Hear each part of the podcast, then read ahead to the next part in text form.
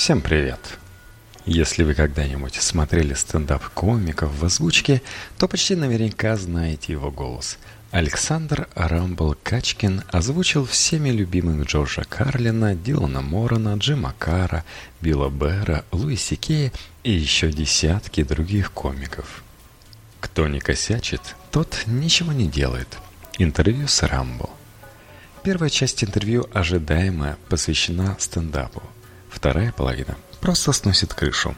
Александр рассказывает о своей основной работе на установке термоядерной энергии, а также о российской нанофотонике и сексе под наркотой.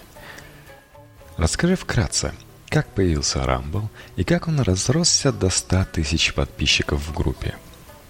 Первое видео, которое я озвучил, было про иллюминатов. Тогда я очень сильно угорал по конспирологии. Это был одиннадцатый год или даже раньше. Увидел этот видосик с ужасными субтитрами, чуть-чуть их переделал. От этого они менее ужасными не стали, конечно. Но озвучил как мог на 70-рублевый микрофон. Поп-фильтром был носок. Классическая история. Потом добрался до Карлина. Увидел на форуме, у нас был закрытый форум. Там был чувачок знатный, Левонтий, и он кинул подборку спешлов. Я их посмотрел с сабами, похохотал. Захотел, чтобы друзья тоже могли посмотреть. Ну и раз уж я про иллюминатов начал озвучивать, думаю, надо дальше двигаться. Начал выкладывать Нурутрекер. Сделал паблик и все озвучки туда вывалил. С тех пор как-то и пошло. Потом присоединился Женя Евгешев, который был администратором стендап-среды. Он переводил и редактировал. Следом пришел Семен Гальцев. Потом с Женей мы закончили отношения. И сейчас только с Семеном продолжаем это дело пилить. Как-то так. Почему ты заинтересовался конспирологией? Это ведь противоречит всему тому, что ты сейчас делаешь, когда озвучиваешь Крауса или Нила Деграсс Тайсона. Вообще, почему люди интересуются конспирологией, религией, плоской землей и прочим? потому что это дает якобы доступ к секретной информации, а все остальные ничего не подозревают. И ты такой, ух, теперь-то я знаю, как оно на самом деле. ГМО убивает людей и прочее, и прочее. Ну и особенно, когда не хватает научных знаний. У меня вроде бы научные знания были, но меня прямо тянуло на всю эту дичь. Потом аспирантура, все дела, и я успокоился.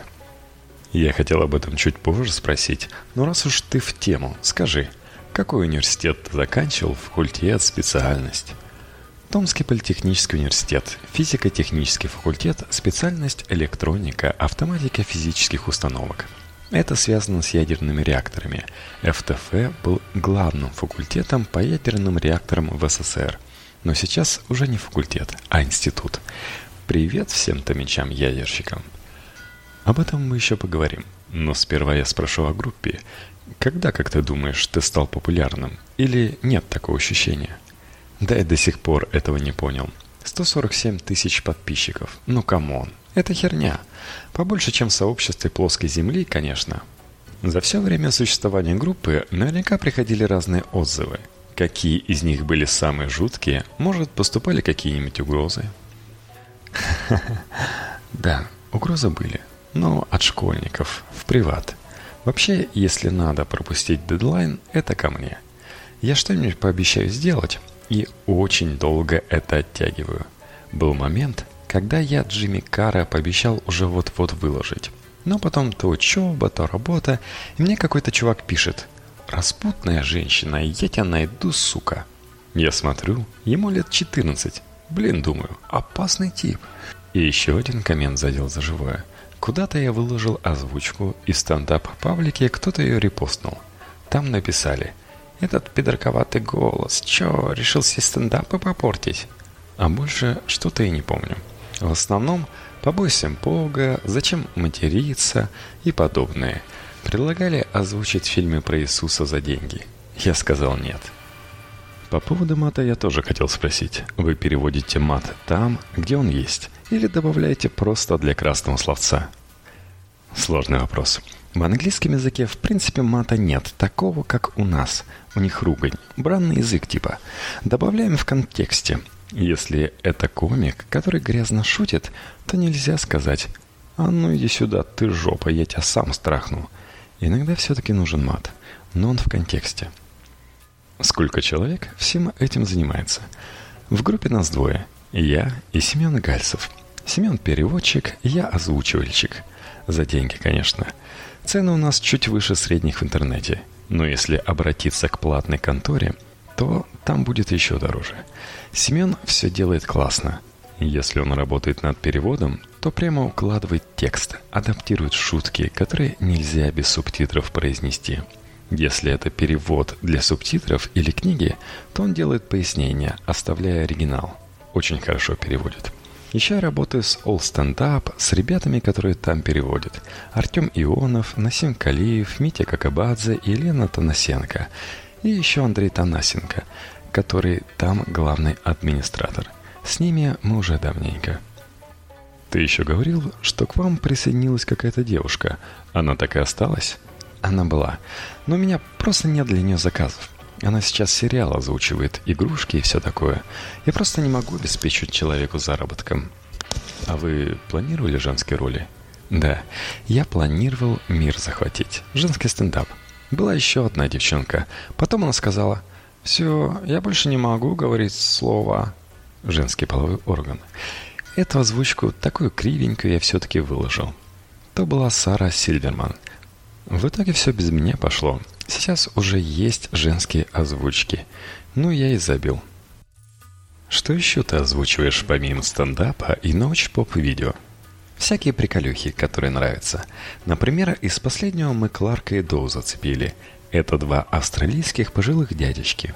Один из них уже умер. Они скетчи делали на политические проблемы. Еще правдивые факты о животных – Шоу Эрика Андре. Это вообще дичь какая-то. Меня оно именно этим и зацепило, что это дичь. Это антиюмор. Пародия на все вчи... Это антиюмор. Пародия на все вечерние шоу американские. Еще разные видео на заказ бывают. Про биткоины, про все подряд – если платят, и это не про религию и не про ставки на спорт, то пожалуйста. Хотя рекламу тоже могу озвучить, но это будет дороже стоить. Чтобы совесть успокоить, надо... Чтобы совесть успокоить, надо цену накидывать. Какое было самое крупное сотрудничество? СПБ ТВ. Мы пытались вместе запилить канал. Что-то там про шутки, собственно все. Больше не было.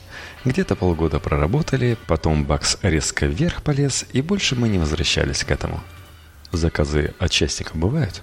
Да, но в последнее время обычно так. Мне пишут «Озвучь мне ролик». Я отвечаю, что прайс в группе. Конец диалога. Еще я видел, что вы сбор средств на озвучке организуете. Как это происходит? Вы в любом случае озвучиваете вне зависимости от споров, или, если денег недостаточно, забивайте на ролик. Нет, немножко не так. Мы в любом случае озвучиваем, потому что в любом случае сумма соберется. Иногда что-то долго лежит. Но донаты без подписи и те, что с трансляции прилетают, я на долгострой скидываю. Ты ставил голос в самом начале? Ничего не ставил. Какой был стрёмный, такой и остался. Даже книжек по теме поначалу не читал. Ну как, читал в целом. Но уже потом, когда мне чувак написал, что я гейским голосом хочу все испортить. В общем, спасибо тебе, чувак. Вот такие комментарии толкают вперед. Старые озвучки свои я не могу смотреть. Они реально песклявые какие-то. Есть ли видео, за которое тебе стыдно? Все, которые с конспирологией связаны. Книги, которые ты прочитал, тебе что-нибудь дали? Выделил для себя какие-то техники? Нет, ничего. Главное, перед тем, как озвучивать, потренироваться слегка, чтобы не просто так встал с кровати и начал озвучивать, а поговорить немного. 10 минут размялся и погнали. Какой озвучкой ты больше всего гордишься? Как говорил Карлин, гордость – это предвестник падения. Если говорить о том, какая мне больше всего нравится, то это обычно парочка последних. Мне нравится, как стали получаться Даг Стэнхоуп и Рори Скойл. Когда ты озвучиваешь разных артистов, ты подстраиваешься каждому из них. Я стараюсь, но не знаю, как это получается. Сначала я смотрю целиком, в оригинале, пытаюсь уловить оттенки, но все равно выхожу я, а не чувак, с которого озвучиваю. Поэтому смотреть в озвучке – это компромисс. Но я стараюсь. Мне кажется, у тебя неплохо получается. Я как-то сам пробовал озвучивать, выкладывал на YouTube, и мне писали, иди ты-ка нафиг, вот Рамбл озвучивает нормально, а ты дерьмо. Иногда бывает просто привычка, что вот в такой озвучке мы слышали, нам нравится. Уже ассоциация идет. Это как я Джима Джеффриса переозвучивал. Последний его спешил. Его до этого озвучил чувак из студии «Слон».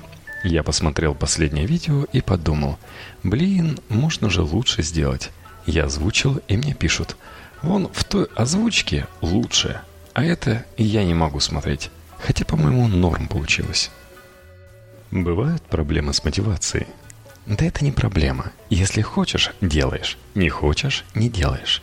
Если что-то не сделал, значит, не сильно хотелось. Ты не думал сделать совместный проект с кем-то? Мы так делали со студией Верта Дидер. Научно-популярные видео озвучивали по ролям.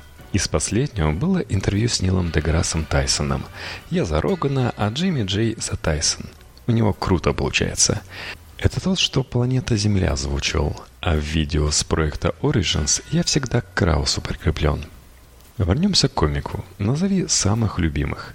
Джим Джеффрис, Джо Роган, Джордж Карлин, Дилан Моран, Билл Берр, Луи Си Кей. Ричард Херинг мне, допустим, не близок, но его тоже очень интересно послушать. И Даг Стэнхоуп. Я совсем забыл про него. Расскажи о том, как ты придумал логотип и эту узнаваемую музыку. Ты ее сам написал? Нет, это Клара Румянова. Песня называется «Воспипи питание». Оттуда я взял сэмпл. Еще до того, как стал озвучивать, я музло писал – электронику всякую, был у меня диск с кучей фраз из старых советских мультиков. И там одна из них была вот эта, с вырезкой из песни «Воспитание». А логотип мне просто сделал один чувачок за деньги. Какая основная работа? Занимаюсь автоматизацией некоторых штук, связанных с термоядерным синтезом, с реакторами термоядерными, в частности для ITER – еще у нас в Москве стоит новый Токамак Т-15. Вот там тоже работаю. Что такое Токамак? Тороидальная камера с магнитными катушками. Это научная установка. Пока что научная, предназначенная для получения высокотемпературной плазмы. Хотим в будущем получить положительный выход энергии, то есть затрачен на разогрев плазмы энергия будет меньше, чем выйдет наружу, и получится такой энергетический реактор – Сейчас есть ядерные реакторы. Это когда тяжелые ядра распадаются на более легкие с выделением энергии. А термояд наоборот. Например, водород с водородом, дейтерий с тритерием соединяются и вырабатывается энергия. При этом энергия выделяется на единицу реакции больше, чем в ядерной реакции. Так что потенциал хороший. Какая твоя функция в этом процессе? Ну, как винтик, один из винтиков. Есть куча ученых, которые посчитали теорию давно, еще в 50-е 60-е годы. Есть инженеры, которые придумывают разные штуки, диагностики, газонапуск, дополнительный нагрев плазмы и прочее. А я занимаюсь автоматизацией, контроллеры, компьютеры, чтобы это все работало в автоматическом режиме. Например, диагностика. На ITER у нас одна диагностика – спектроскопия водородных линий – там я с коллегами занимаюсь именно автоматизацией. На Т-15 я занимаюсь автоматизацией источников питания для Токамака. Что закончил по образованию, тем и занимаюсь. Какое удовольствие во всем этом? Что-нибудь новенькое узнать. Или что-нибудь новенькое попробовать. Немножечко что-нибудь спалить. Смеется. Такое случается? Конечно, кто не косячит, тот ничего не делает. А что больше приносит денег? Озвучки или основная работа? Основная работа. Озвучки почти ничего не приносят. Если переходить к дудевым вопросам, то максимум 30-40 тысяч в месяц мне озвучки приносили. Сейчас уже ничего не приносит, потому что некогда этим заниматься. Если выбирать между этими двумя занятиями, что бы выбрал? Науку. Мне нравится фидбэк от озвучек. Мне нравится, что людям нравится. Но в целом это не двигает человечество к светлому будущему. Нам нужен термояд. У нас энергия заканчивается, так что термоядом заниматься как-то более правильно даже. А в целом, ты интересуешься тем, что с наукой происходит? Да, стараюсь смотреть, следить, но научпоп в основном. Если я буду читать научные статьи по космологии, которые мне нравятся, то я там ни хрена не пойму, мне кажется. Тем более, что очень много времени требуется.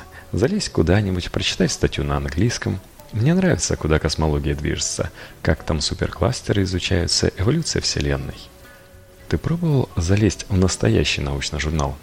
Да, недавно совсем что-то читал про радиоволновое излучение в области черных дыр. Сколько времени у тебя заняло? Чтобы вникнуть и осмыслить материал. Я не все понял, но чтобы прочитать всю десятистраничную статью целиком, где-то часа два. Раз уж ты следишь за научными тенденциями, скажи, какое, на твой взгляд, самое значимое научное открытие или достижение было в России за последние 10 лет? Хм, ну, в России все пока что плохо. У нас все по чуть-чуть. Сейчас чуваки работают, пытаются сделать носители информации на базе стекла. Они как-то там молекулы ориентируют. Интересное направление нанофотоника. Я знаю, что один чувачок очень успешно продает единичные источники фотонов, которые по одному фотону выпуливают. Вот он является прям передовым в России. У него и НАСА покупает и прочие. То есть у нас есть еще бриллиантики. Сейчас более-менее деньги вливают в фундаментальное развитие – Мегаустановки строят те же Такамаки. Вместе с Италией мы сейчас объединяемся в этой области. Не знаю, что там в других областях, биологии, химии и так далее. Ты еще говорил, что коллайдер – это ничто по сравнению с тем, что у нас делается. Что ты имел в виду? Я имел в виду ITER – термоядерный реактор, но делают его во Франции, потому что установка ITER будет гораздо сложнее. Она уже сложнее – Потому что коллайдер – это что такое? Огромный вакуумный туннель, круглый, где частицы разгоняются и сталкиваются. Там еще стоит большой-большой сенсор разлетающихся частиц. Огромный ускоритель – это технология 40-х годов. Ничего нового. А вот в ITR будет использовано то, что еще нигде не применялось. Просто в процессе разработки совершается открытие. Что такое ITR? Максимально коротко и максимально доступно – Ух, так. В общем, мы все пытаемся получить термоядерную энергию с положительным выходом. Куча разных установок в каждой стране есть. Такамаки – это бублики такие. Внутри плазма зажигается колечком и удерживается магнитным полем. Из-за того, что плазма состоит из заряженных частиц, ее можно полем удержать. ITER – это самая крупная международная установка Токамак. Там хотят применить знания всех стран, все наработки – там будет своя научная база, и они наверняка что-нибудь откроют. А дальше будет проект демо. Это уже попытка построить промышленный энергетический реактор на термоядерном синтезе, то есть уже энергию вкачивать в провода в телефончики.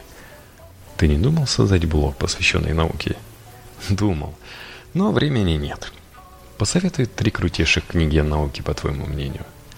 Лоуренс Краус «Вселенная из ничего» первым делом чтобы знать, как в мире все крутится и откуда люди все это взяли. Там много разных тем затронуто. И в целом понятно, как из ничего может появиться все, что сейчас есть. Ричард Докинз «Эгоистичный ген», чтобы понять, что такое эволюция и почему все так происходит, заставляет немножко думать.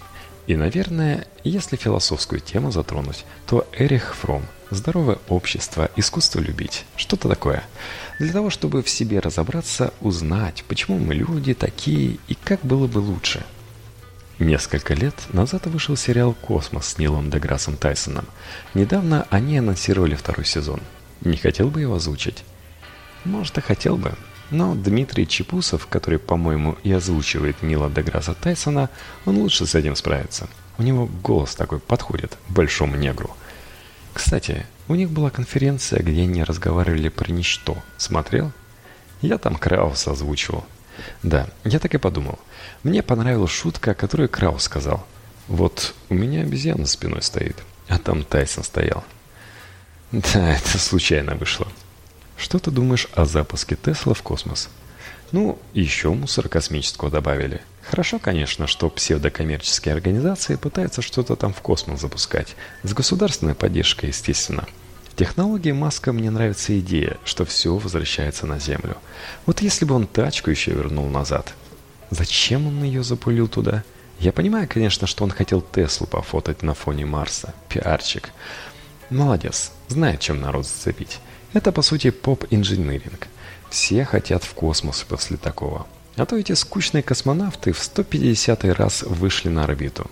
Для кого это вообще? Да кого это вообще волнует?